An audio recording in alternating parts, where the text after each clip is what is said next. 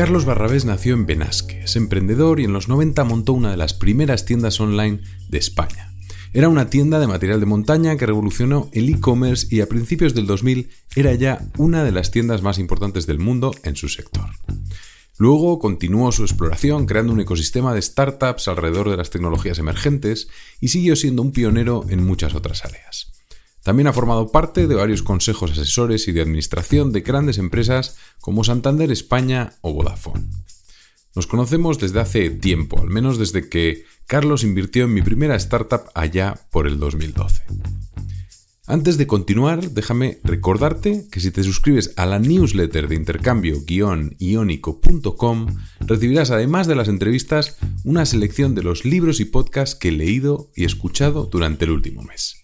Entra en intercambio-iónico.com y suscríbete.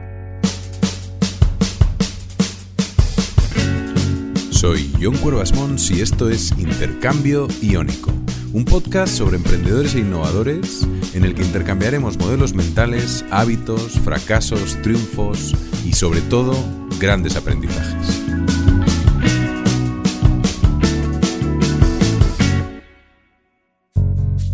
Si miras las cosas que Carlos estaba haciendo hace 10 o 15 años, es lo que ahora están haciendo la mayoría de las empresas. Ideas, tendencias, tecnologías sobre las que no solo daba charlas, sino que montaba empresas. Internet of Things, inteligencia artificial, e-commerce en los 90, Bitcoin en el 2012. Y no solo era un tema de habilitadores tecnológicos, sino que también ha habido otros temas en los que ha ido por delante, como por ejemplo que China pudiera ser una superpotencia tecnológica, la globalización del talento, la importancia de las comunidades y muchas cosas más. Cuando algo le interesa, normalmente cosas sobre las que no hay mucho conocimiento real o tangible, suele empezar por identificar los habilitadores. Lo nuevo eh, se forja, Se va, eso es, lo nuevo son convenciones. Y necesita, necesita de habilitadores. Hoy estamos viviendo encima de un habilitador. Siempre vives encima de un habilitador. El habilitador de ahora es la nube. Eh, es, eh, cuando hay un habilitador es porque habilita a, otras tecnologías. Entonces, muchas veces uno puede confundir el habilitador. Y esto es muy normal. Eh, lo que voy a decir a lo mejor le ofende a mucha gente, pero el, el móvil no fue el superhabilitador contra todo pronóstico. ¿no? Y, en cambio dices, pero ha sido una de las cosas más importantes que ha habido. Eh, sí, lo ha sido, ¿no? Pero realmente eh, el gran habilitador ha sido la nube, ¿no? Y, el móvil ha sido algo muy importante, pero ha sido más un device que un habilitador, ¿no? Y esto es muy importante, diferenciar cuál es el habilitador de tu tiempo, ¿no? Ese habilitador manda mucho, manda mucho, no, es cualquier cosa, y sobre él puedes pensar y construir sobre lo nuevo. Tienes que acertar en cuál es. Y es el gran habilitador de nuestro tiempo porque permite servir innovación. Y eso no lo permite ninguno de los otros, porque sirve innovación a demanda a todos los que crean innovación para los demás. Y por eso es imposible ser importante en esta década sin serlo en la nube. No se puede. Y de hecho, esta es la razón por la que la, la innovación está secuestrada en el mundo. ¿no? Por eso solo las tres o cuatro grandes compañías que tienen nube eh, pueden ir bien. Y de hecho, si eres GPT-4, te tiene que comprar una de estas. Y esto eh, es la clave del mundo tecnológico, ¿no? Y acertar en eso es fundamental. Y es muy difícil y creo que no lo sabes nunca hasta que pasa. este es el problema de todo esto.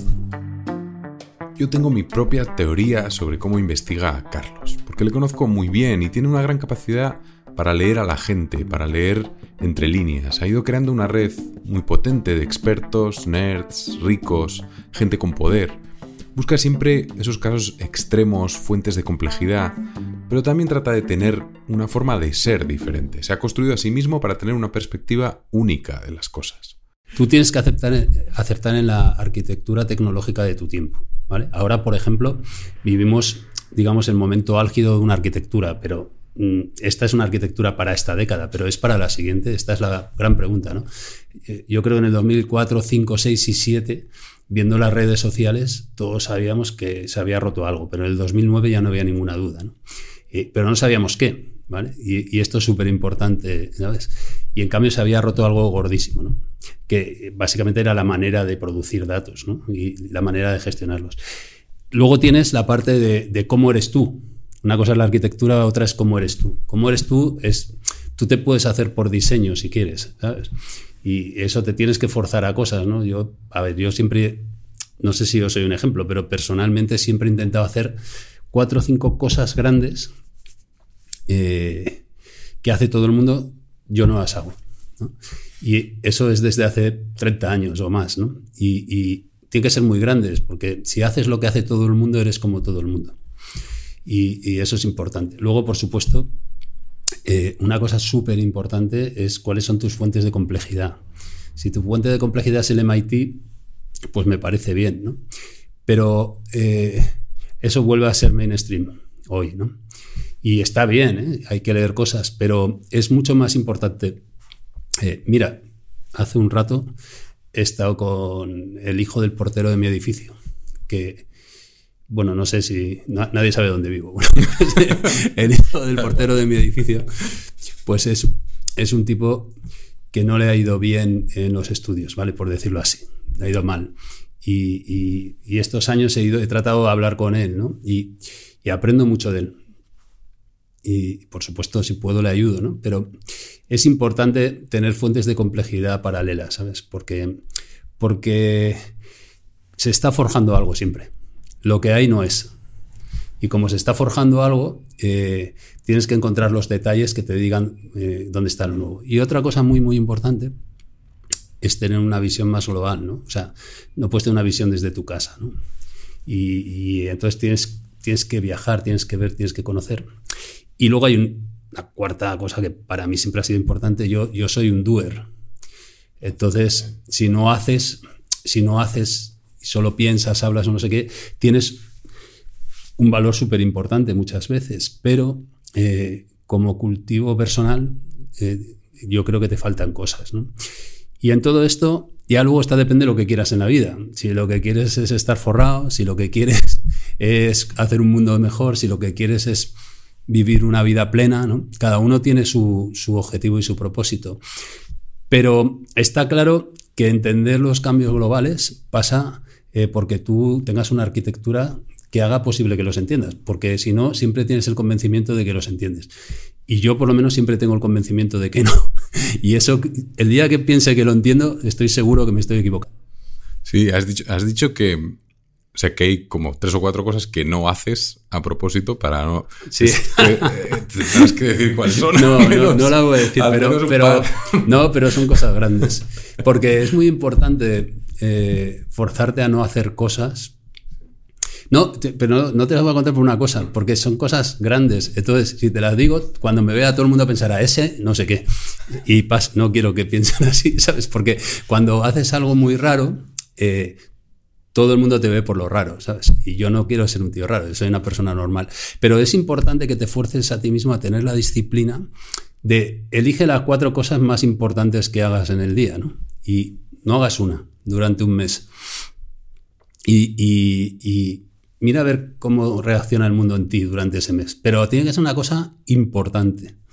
No vale cualquier cosa. Oye, otro tema que eh, no sé si lo has dejado caer un poco, pero sí que es verdad que cuando cuando te metes en, todos estos temas, siempre has estado en muchos habilitadores, en muchas cosas a la vez, ¿no? El, que aunque seas pionero, siempre desde un punto de vista bastante generalista, ¿no? De, me meto en muchas cosas y esto no sé si es porque te has dejado llevar directamente por la curiosidad o, por, porque lo, has pensado directamente. A ver, yo... Es cierto que hay una parte de mí que fue hacia eso, ¿no? Pero también es cierto que yo... Eh, cuando, yo recuerdo mi primera charla fue, creo que fue el 94 en Barcelona, ¿no? Vinieron 19 personas y recuerdo perfectamente que se durmieron dos, había un señor muy grande ahí que se durmió y, otro al fondo, ¿no? Y, y, no sé, yo aquel año ya tuve mi, mi primer gran proyecto con Intel, ¿no? Me encargaron un, un videojuego conectado en el mundo. Será en el 94, 95, por ahí. Y recuerdo que me llegó un talón, ¿no? Eh, y lo fui a comprar a la caja y el talón era de un millón de dólares. ¿sabes? y pasaron tres meses para cobrarlo. No, se fiaban, no, sabían quién era Intel. No sabían quién era Intel, claro. Y, y recuerdo que empezaron a venir gente ¿no? de, de Intel, pues finlandeses, indios, y yo ya hice siempre muchos proyectos de ese tipo, ¿sabes? Y sentía una especie de responsabilidad de contar lo que iba a venir, ¿no? Y entonces empecé a dar un montón de charlas, no sé qué, y yo esa responsabilidad nunca he dejado de tenerla. Y es verdad que las charlas prácticamente nunca las he dado de pago, he, dado miles, vamos, o sea, ni, ni lo sé. Y, y, con agencias Sabiéndolo, creo que nunca. Alguna vez me han puesto en su web, pero he intentado siempre sacarme súper rápido. Y si alguna vez he dado una de pago, pues siempre he utilizado el dinero para algún proyecto social. Tú lo sabes, que he hecho docenas. Entonces, esta especie de responsabilidad un poco de avisar, ¿no? Que era en mi caso, de avisar de la que venía, siempre me ha movido. Y eso, como yo era súper consciente de que la transformación era integral del mundo, de hecho lo soy y todavía no ha acabado ni de lejos, ¿no? La transformación pues siempre me ha interesado la transformación. Por eso nunca me he dedicado solo a una cosa. También porque no soy una persona muy ambiciosa económicamente, ¿sabes? Si, si, hubiera sido ambicioso me hubiera dedicado a una cosa, porque es lo normal. Pero bueno, en mi caso, eh, no, quiero decir que todo el mundo que, sea ambicioso se dedica a una cosa. ¿eh? Cada uno tiene sus maneras. Yo digo, en mi caso, eh, siempre me ha interesado el mundo, ¿no? Y, como esto era un tema tan enorme, tan grande, pues no tiene fin. Me interesa, siempre hay algo que me interesa, ¿no? Y yo creo que eso es una suerte en la vida. Todavía no ha ocurrido que tenga un tiempo en el que no me interesen cosas, ¿no? Pues sí, oye, pues volviendo un poco a las ideas estas contrarias, yo, yo vuelvo a ver si saco alguna de esas, de esas cuatro por otro ángulo. No, pero no es el, no es el mismo. Luego te cuento una o dos. no, pero... Algunas son inconfesables. no, pero es un poco esta idea de, de, poder hablar con gente tan diferente, ¿no? Que es un poco que, que siempre te ha permitido traer como ideas peculiares, ¿no? Que van un poco en contra de la opinión establecida, que al final tú, pues entre tus amigos lo dices, tío, esto no tiene sentido, pero mm, tú sabes que hay ahí que hay algo, ¿no? Y siempre has tenido algunas de esas ideas y por, por ver cuáles son tus ideas, digamos, contrarias de ese tipo que ahora eh, te parecen más, más importantes o, que ves que, la gente no está valorando. Puede ser en temas de emprendimiento, en temas de carrera, en temas de... ¿Por qué los humanos eh, estamos convencidos de que la cueva era un castigo? No tiene sentido. La cueva no era un castigo. Entonces me puse a leer como un loco de estas cosas. No sé, ahora tengo como un convencimiento absoluto de que eh, los humanos no teníamos que haber, eh, después de leer a muchos antropólogos y cosas, ¿eh? o sea, todo esto no es idea mía, pero, pero la idea inicial sí, ¿no? Me, me, he quedado como un convencimiento absoluto de que los humanos salimos de ser cazadores recolectores y que no hay explicación, que es una, que es una cosa que no tiene sentido que saliéramos de ahí. No tiene sentido para nada salir de ahí. Y eso te tiene que llevar a replantearte muchísimas cosas, ¿no? El, el por qué, pues de ese cambio tan enorme de pasar a vivir en aldeas, ¿no? De pasar de ser una manada, ¿sabes? Eh, a pasar de ser alguien con pastor, ¿no? Y alguien con pastor es alguien con pastor. Me da igual si el pastor se llama dictador, si se llama eh, jefe, eh, si se llama, no sé, secta o, o lo que sea, ¿no? Porque ahora vivimos un momento muy, muy de esto, ¿no? Es decir, en el momento que está, eh, que la cultura nos puede, en ese instante, la cultura nos manda eh, nosotros a dónde vamos, ¿no?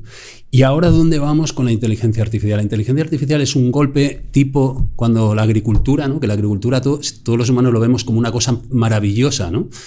No tiene por qué ser maravillosa. Seguramente teníamos más posibilidades de sobrevivir antes. Seguramente la cueva eh, era un chalet, ¿no?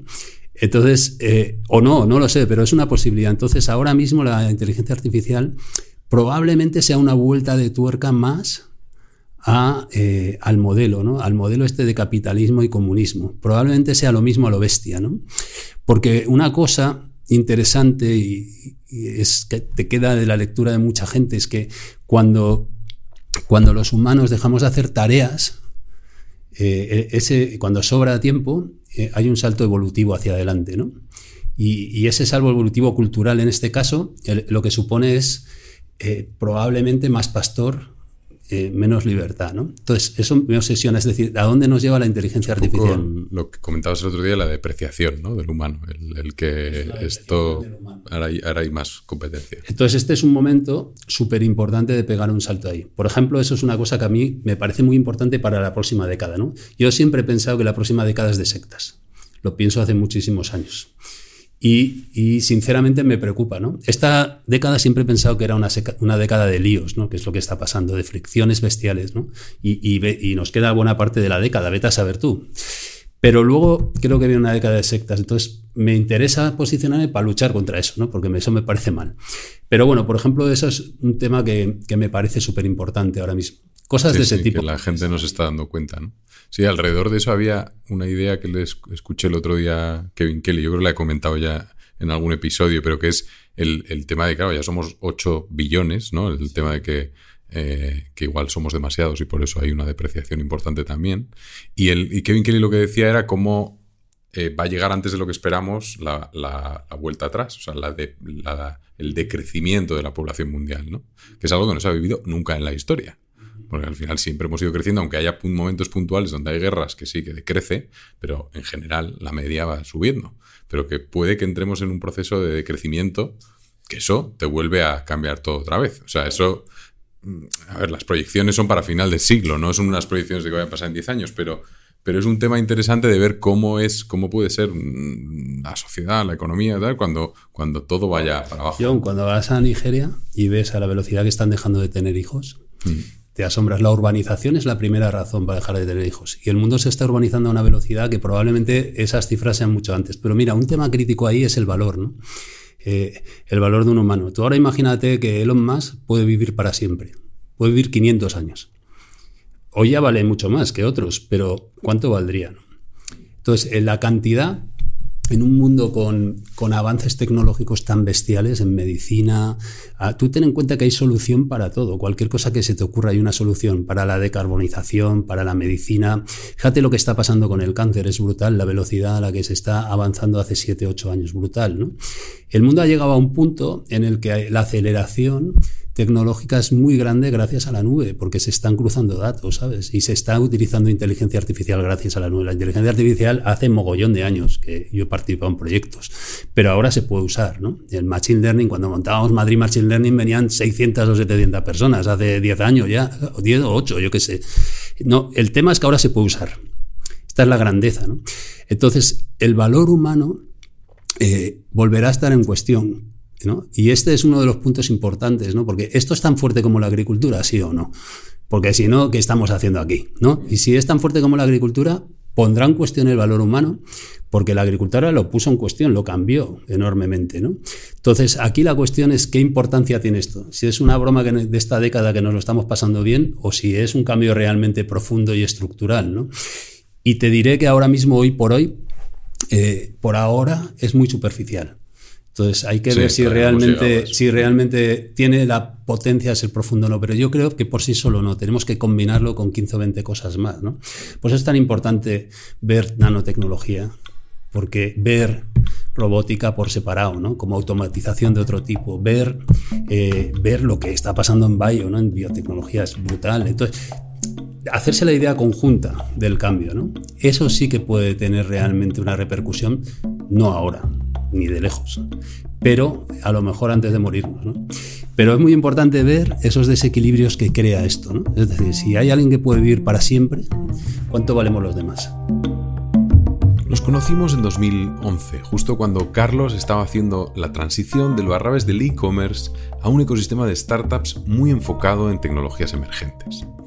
Hace unas semanas estaba escuchando una entrevista a Seth Godin y dije, claro, esto es lo que hacía Barrabés crear orquestas municipales. Al final son comunidades con propósito. Seth Godin, además de las orquestas municipales, puso otro ejemplo muy interesante. Después de escribir un montón de bestsellers como Esto es marketing o La decepción de Ícaro, Seth decidió montar hace un par de años una comunidad para escribir un libro sobre el cambio climático, una especie de recopilatorio de datos, estadísticas, ilustraciones para entender en profundidad el calentamiento global. Se llama The Carbon Almanac, por si lo quieres buscar por internet. Buscó voluntarios en Discord, en un mes ya tenía 300, y en 150 días tenían un libro de 300 páginas escrito, ilustrado y editado. A raíz de esta experiencia, Seth ha escrito su último libro que se llama The Song of Significance, donde habla de la importancia de estas comunidades donde las personas no son recursos como en una fábrica y pueden alinearse a su manera con el propósito. Pero, ¿cómo se le ocurrió a Carlos dar este salto desde el e-commerce y montar un ecosistema abierto de startups? Yo pienso que siempre tienes que dejarte llevar por tu flujo, porque tiene que llegar un momento que confíes en ti, y, aunque te vayas a equivocar. Y, es muy difícil confiar en ti mismo. Súper difícil, cuesta años y años, y, siempre hay alguien eh, que te hace dudar de ti mismo. y yo creo que es la base de la base de, crear, de tener una vida plena. Es la confianza en ti mismo. Pero nunca se logra. O sea, yo ya es una cosa que no, no pienso lograr, pienso buscarla, ¿vale? Y entonces en, en este tema de la confianza en ti mismo, hay un momento que tienes que confiar en ti y tienes que invertir en ti. Y, esto es crítico. Entonces, cuando inviertes en lo, en lo que tú crees, eh, emerge el propósito. Ah, si no, el propósito es un papel muy chulo, ¿no? Pero es un papel. Pero sí, y el, propósito. Em, vamos a ver. Los, los LLMs tienen propiedades emergentes, ¿no? esto la verdad que es una cosa que yo he disfrutado mucho en la vida con, las propiedades emergentes. Cualquier sistema complejo tiene propiedades emergentes, ¿vale? Eh, yo qué sé, si te vas a una zona de, donde haya un, un delta en el Mediterráneo, ahí hay mogollón de envidia joder, porque tienen tres cosechas al año, hace 5.000 años, ¿sabes? Entonces no, no, no se va a quedar uno todo, ¿sabes? Eso no va a pasar. en cambio, si te vas a Finlandia, ahí no hay envidia. ¿Por qué? Pues porque alguien tiene que matar el oso, porque si no, no sabes qué se puede comer. Entonces va a jugar la vida, ¿no? ¿Cómo va a haber envidia ahí? Entonces, hay propiedades emergentes, ¿vale? Entonces, el propósito es una propiedad emergente. Entonces, cuando tú tratas de imponer la cultura a un, sistema complejo, por ejemplo, un propósito, ¿qué pasa? Que peta. Eso no puedes hacerlo. Entonces, el, sistema complejo tiene que fluir. Y esto es una cosa muy importante, ¿no? Cuando te piden eh, que hagas algo y te piden que pases un Excel, ¿no? Que hagas algo nuevo. Dicen, no, yo lo que puedo hacer es algo viejo y pasarte un Excel. Pero algo nuevo y pasarte un Excel con los datos no lo puedo hacer. Porque te estoy mintiendo. O sea, no va a salir bien. Eh, esto cuando dicen, ah, haz una transformación digital, por ejemplo, que he visto muchas veces, ¿no? Y entonces dice, ah, trae el plan y el Excel no ha cumplido el STLS en los últimos 15 años, ni Dios, vamos, eso no existe. ¿Por qué? Porque es imposible. Porque, porque las cosas que no esperas ¿eh? son completamente incompatibles eh, con las cosas que se saben hacer. Y entonces ese, ese, eso te mata, ¿no? Entonces yo en aquella comunidad lo que intenté hacer eh, fue crear un entorno para vivir aquella época, que era una época de una transición descomunal.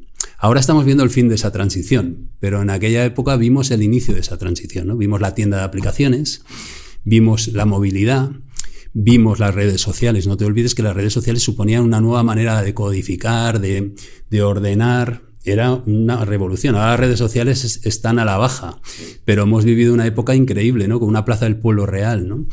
Eh, pasaban tantas cosas que para entenderlo necesitabas una herramienta compleja, ¿no? Y, en aquel lugar yo creo que se vio mucho el futuro y lo hablamos y lo vimos y, y yo creo que fuimos bastante felices, vamos, yo por lo menos lo fui y en general lo fuimos. Y una cosa fundamental de ese lugar es que su ambición era el conocimiento. Y eso yo creo que fue, eh, que fue definitivo. ¿no? Cada momento tiene su momento. Hoy, por ejemplo, antes decíamos, pues otra cosa que me obsesiona ahora, éxito es exit en muchos ecosistemas. Si éxito es exit, eh, lo normal es que eso produzca cosas para vender simples, ¿no? cada vez más simples. ¿no? Entonces, pues es como si tuvieras una plantación que tiene compradores, ¿no? Entonces te dedicas a crear un producto para los supermercados de Alemania, ¿no? Que es, vendo pepino, vendo manzana, y entonces me, dedico a qué? A eficientarlo, genéticamente, desde un punto de vista de cadena de distribución, desde, pues eso es justo lo que a mí no me gusta. Pero eso es muy buen negocio. Claro, eh, ¿Qué problema tiene cuando haces eso? Que tienes que estar muy seguro de no fastidiar la tierra. Porque si tienes mucha producción, ¿no? pues a lo mejor terminas quemando la tierra y no puede producir más o no puede producir cosas mejores. ¿no? Porque imagínate si vendes todo, si éxito es éxito, a lo mejor no tienes talento dentro de unos años. ¿no? porque se, ha ido, ¿no? si te lo compran, o cosas de ese tipo. ¿no? Entonces tiene sus riesgos, pero todo tiene sus riesgos. Pero a mí lo que me gustaba de aquí el ecosistema es que era un ecosistema en el que éxito era conocimiento. ¿no? Oye, vamos a entrar con esto en, la parte un poco más de China. Ya sabes que me interesa mucho China y a ti ya sé que también. Y, es una pregunta que me apetecía hacerte, una pregunta concreta. Y estuve hace, creo que son dos episodios, tres episodios. El 31 entrevisté a, Julio Ceballos, que es, que es un tío que ha escrito un libro eh, muy interesante sobre China que se llama Observar el arroz crecer. Y tiene una reflexión, o comentó una reflexión en el episodio, que es como que él dijo, mira, China pone por delante, eh, como por delante de cualquier criterio de evaluación, siempre está la eficiencia. No va a haber otra cosa, ¿no? no se olvida claramente el factor humano, todo está gestionado como una gran fábrica, ¿no? Buscando esa, esa eficiencia. Pero es verdad que hay, claro, lo, lo, intangible no es tan fácil de industrializar, ¿no? Ahí hay, hay cosas que yo creo que se les, se les escapan, ¿no? Y que llevamos muchos años pensando en que, en que China pues, va a acabar superando a Estados Unidos, pero, pero es verdad que Estados Unidos todo este tema del factor humano lo maneja mucho mejor. Entonces la pregunta es si crees que este factor humano que Estados Unidos controla mejor puede que sea el talón de Aquiles de China. Sí.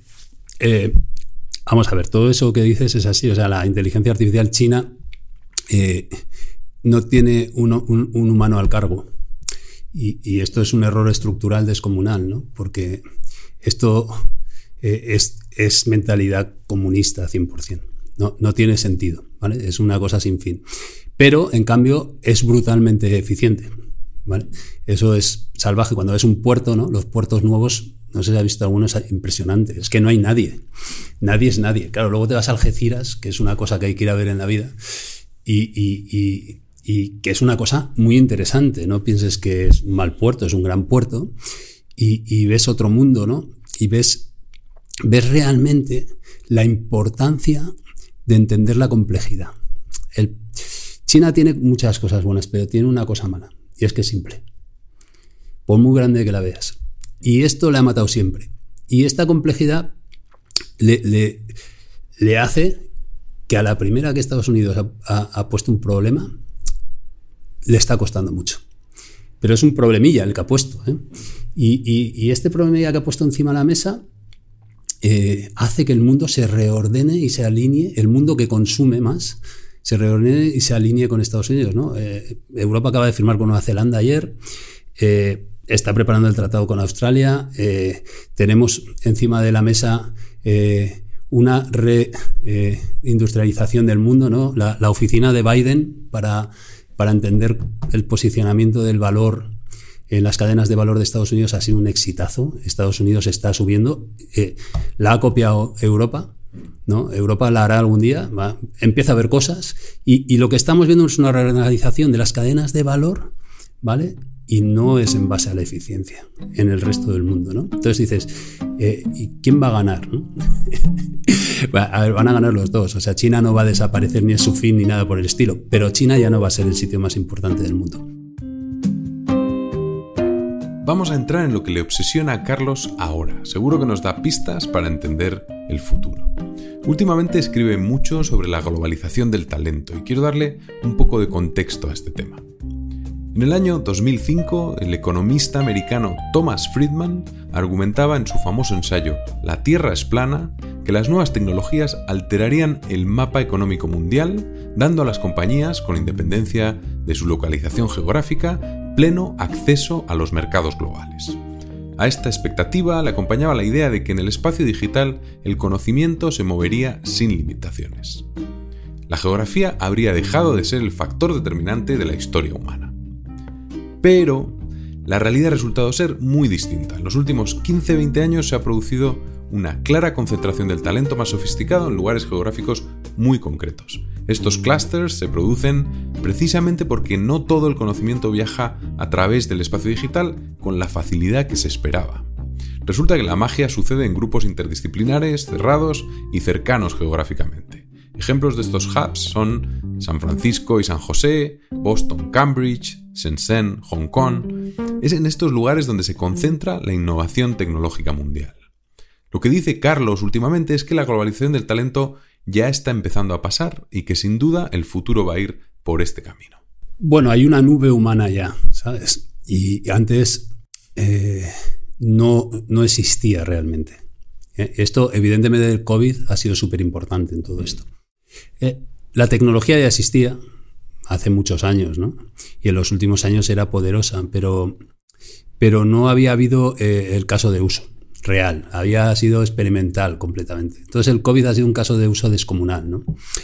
Y, y, entonces si te fijas, si, si ahora pueden venir las fábricas a Occidente, ¿por qué es? Es básicamente porque con la automatización sí va a haber una diferencia, pero no tan grande, sobre todo en los lugares que tengan una energía barata. Entonces tenemos dos costes muy importantes que son la energía y la automatización. Eh, el siguiente gran coste eh, ya es personal. Entonces, eh, imagínate con el tipo de herramientas habilitadoras, ¿no? como pues, por ejemplo hoy, eh, hoy ha, abierto GPT el code eh, en GitHub. ¿no? imagínate eso dentro de cinco años. ¿no? ¿Por qué no va a programar perfectamente alguien de Bangladesh? ¿no? Recuerda que cuando fuimos a China, yo recuerdo el año 90 en China, recuerdo el año 90 o el 91, un día, que me caí del guindo ¿no? en China porque eh, me di cuenta de por qué estaba ahí la gente. Y, fue cuando me dijeron el, precio de una zapatilla, que me acuerdo que era, es que no me acuerdo cuánto era en pesetas, pero era nada, literalmente. ¿no? Entonces tú pensabas que la zapatilla, pues si valía aquí 10.000 pesetas, allí iba a valer 2.000 pesetas, pero es que valía 20 pesetas. Entonces, era, y si comprabas mil, valía 10, ¿no? Recuerdo en una fábrica de una marca muy famosa que hacían 22 millones de zapatillas, ¿no? Y, salía la más famosa de todas, que todos eh, cuando éramos pequeños eh, han querido tener. Eh, es que, decir la marca. No, prefiero no decirla, pero salía a un precio increíblemente irrisorio, ¿no? Y, y esto permitió crear grandes mercados, por ejemplo, el mercado del marketing. Si esa zapatilla no costara eso, eh, Ronaldo no cobraría eso. nadie le podría pagar. ¿no? Entonces, no, recuerdo si, no sé qué zapatilla lleva Ronaldo porque no tengo ni idea de, fútbol. Pero bueno, como concepto, lo que quiero decir es que había un ahorro considerable de costes. ¿no? Y eso es una fuerza que mueve al mundo porque la mayoría de la gente se dedica a la eficiencia. Se dedica a la eficiencia porque es lo normal. ¿vale?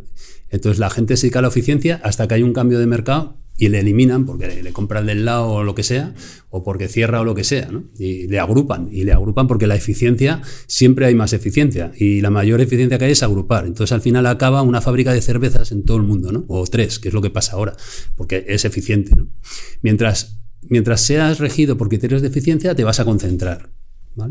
Entonces este tema de la concentración ha ocurrido en China. Al final se ha ido toda la fabricación a China porque era eficiente. ¿no? Entonces ahora somos capaces de distribuir, de descentralizar la fabricación porque la eficiencia se puede servir bajo servicio. ¿no? Y entonces puedes tener eficiencia en Cuenca en una fábrica. Genial. ¿Qué es lo siguiente?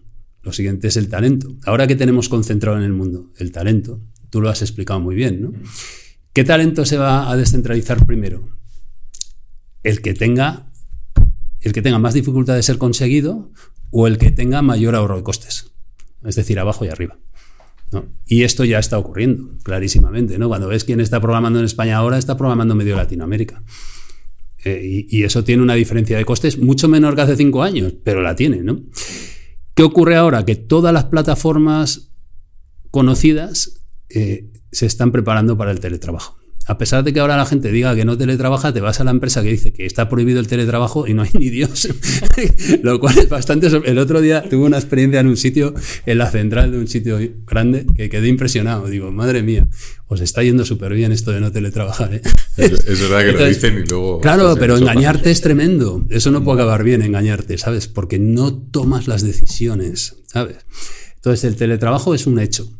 Crecerá el 2% anual, crecerá el 1,8 anual, Tú multiplica 1,8 por 15 años y verás lo que va a pasar aquí. Entonces, estas plataformas, eh, eh, como puede ser un Office, ¿no? Ojo, que no es cualquier cosa, que hay 400 millones de personas que lo pagan, ¿sabes? Eh, estas plataformas se preparan para el teletrabajo y su próximo objetivo es que teletrabajes, porque se hacen más imprescindibles y necesarias. Y estamos hablando de las empresas mayores del mundo. Eh, con lo cual eh, va a ser muy complicado que no aporten valor al teletrabajo en los próximos años, vía gafas de Apple o vía lo que sea. Va a haber mucho valor en el teletrabajo. Y de hecho, teletrabajo seguramente cambiará de nombre, ¿no? Veremos cómo se llama dentro de unos años, pero ese no va a ser el nombre. Porque teletrabajo implica que hay algo que hacías físicamente, ¿no? Es como telepizza, ¿no? Te lo lleves. Y esto no va a ser así ya, porque va a ser nativo en teletrabajo, ¿no? Te vas a conocer a nativos en teletrabajo dentro de unos años. Y estos nativos en teletrabajo es probable que haya muchos más en Bangladesh o en Marbella, ¿no?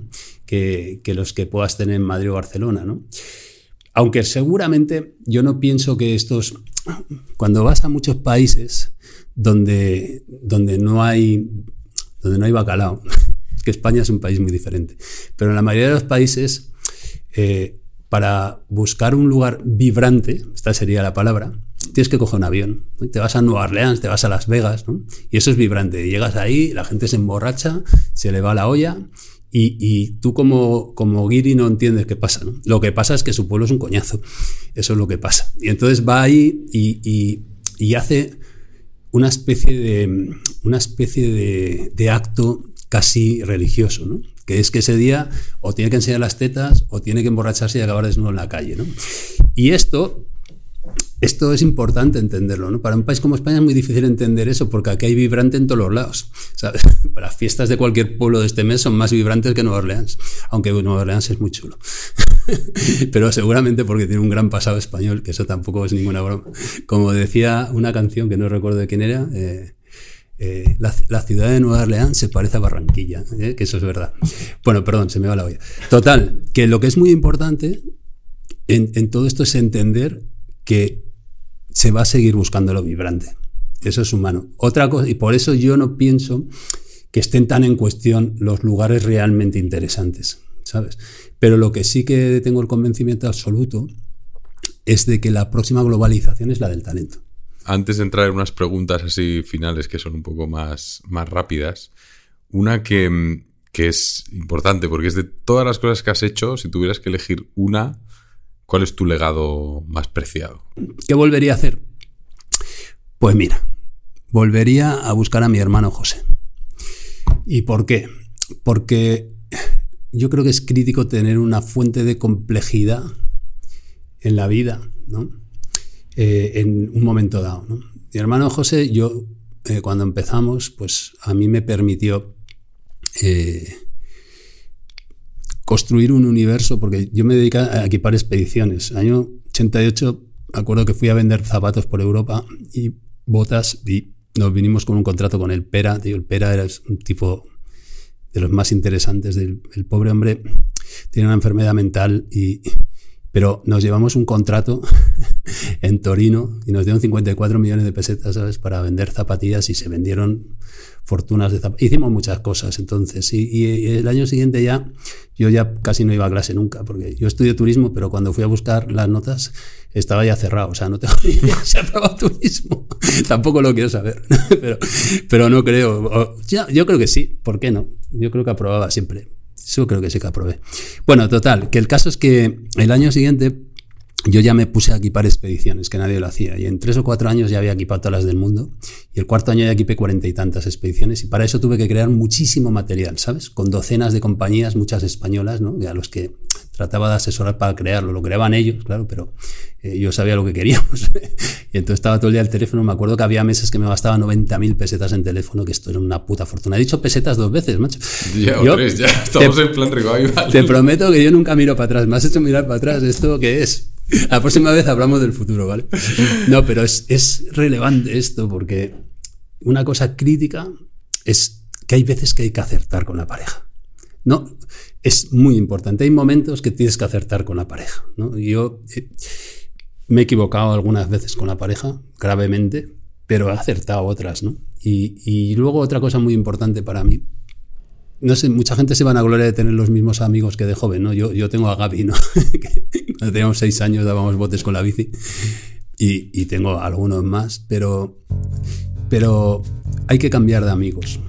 en la vida. Eso no quiere decir que no sigan siendo tus amigos, ¿vale? Pero esto es muy importante, tu entorno debe cambiar, eso es crítico, porque si no tú es muy complicado que cambies, ¿no? Y, y muchas veces la gente cree que esto es el trabajo, ¿no? Y eso es una vida para adelante.